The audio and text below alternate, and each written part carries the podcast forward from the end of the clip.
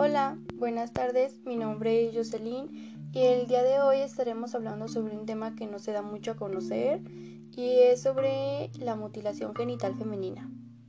Bueno, pues la mutilación genital femenina se practica en países de África, Oriente Medio y Asia. Es una práctica muy común e incluso es parte de costumbres y tradiciones que pues son demasiado arriesgadas, ya que es una práctica que puede hasta provocar la muerte. Más de 2 mil millones de mujeres sufren mutilación genital femenina. En la mayoría de los casos se practica en la infancia a niñas menores de 12 años. A veces son unos bebés y están vulnerables y aún así se hace el procedimiento.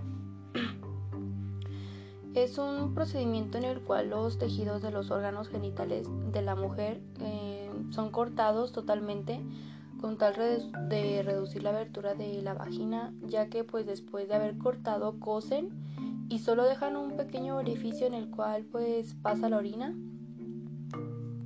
Esto con el fin de que disfruten de su sexualidad, ya que pues cuando son adultos o tienen una mayor mayor edad a 16, entre 16 y 18 años, los, las obligan a casarse con personas mucho mayor acorde a su edad, mm, mayores 30 años mayor que ellas. Lo que pasa aquí es que después de casarse, al momento de tener relaciones sexuales, una persona debe de cortar nuevamente para que pues puedan tener relaciones. Es pues algo que les puede causar hemorragias, problemas urinarias o complicaciones en el parto o infecciones futuras. Les pueden causar daños físicos tanto como psicológicos. Em, los efectos psicológicos son que pueden ir perdiendo la confianza de la persona en sus cuidadores porque de hecho son las, los mismos mamás de las niñas son las que practican este, la mutilación genital femenina y también les pueden causar depresión a largo plazo en su vida adulta. Físicamente, de los daños físicos es que hay complicaciones médicas, van desde el dolor intenso hasta hemorragias prolongadas, infecciones, infertilidad e incluso hasta la muerte. La mutilación genital femenina no ofrece beneficios para la salud por lo que pues su práctica es innecesaria, pero pues a menudo tienen consecuencias físicas y psicológicas pues a largo plazo en su vida adulta. Además que puede aumentar el riesgo de transmisión del VIH. Las mujeres que han sido pues mutiladas pueden presentar complicaciones como lo dije anteriormente en dar a luz porque presentan hemorragias posteriores al parto muertes fetales o muertes prematuras de sus hijos recién nacidos. El por qué se practica esto es porque en muchos de los países donde la mutilación genital femenina se lleva a cabo es pues la violencia contra las niñas y las mujeres es socialmente aceptable y esta práctica constituye una norma social pues que es profundamente arraigada en la desigualdad de género. De hecho, pues existen diversas razones por las cuales se practica, mientras que pues en algunos casos se considera un rito de transición a la vida adulta. Es como una costumbre o cultura que pues ellos como que lo ven bueno y pues en otros casos se concibe como una forma de controlar la sexualidad pues de la mujer. Esta práctica se practica en muchas comunidades debido a la creencia de que garantiza supuestamente un futuro en un matrimonio de las niñas y pues el honor de sus familias. Algunas personas la asocian con creencias religiosas, aunque pues no existe texto religioso que obligue a practicarlas, pero pues personas inconscientes lo hacen obligatorio y terminan destrozando completamente la niñez de pues de su vida, o sea, es algo pues horrible y fuerte porque, o sea, literalmente es una violación de los derechos fundamentales de las niñas y de las mujeres.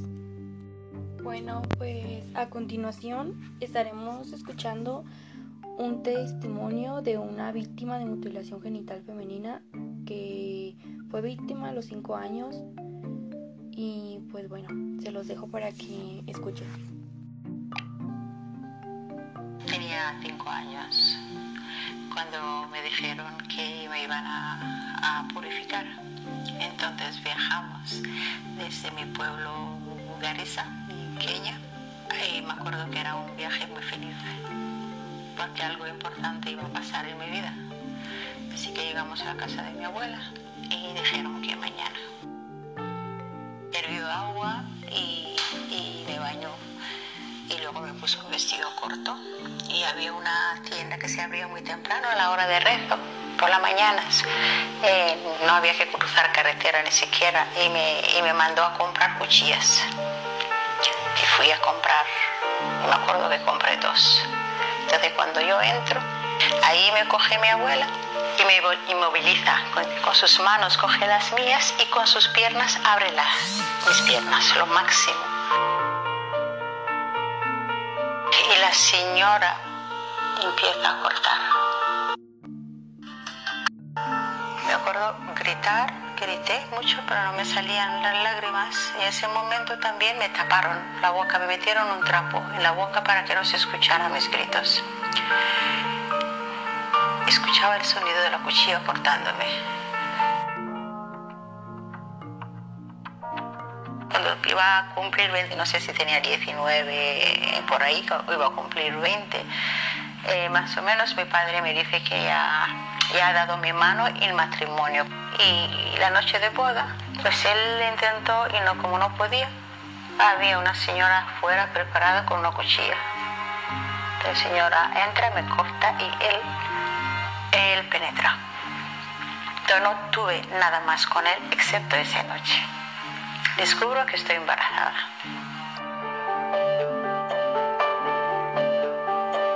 me dicen felicidades, es una niña. Ahí es cuando creo que me derrumbé de, de llanto, de lágrimas, de rabia, de dolor. O sea, lo solté ese día todo, todo. Y mirándola en mis brazos, yo no lo quería, cuando, no, no quería ese bebé cuando estaba dentro de mí, pero cuando la tuve en mis brazos y veía tan frágil que era, pensé, pues no tengo que llorar. Lo que tengo que hacer es protegerla, que no le pase lo que me ha pasado a mí. Los primeros apoyos fue mi hermana. Y bueno, no lo voy a hacer, porque ya pudimos hablar. Y ella me contó. Le dije a mi hija no. Y me dijo, ah, sí, pues la mía tampoco.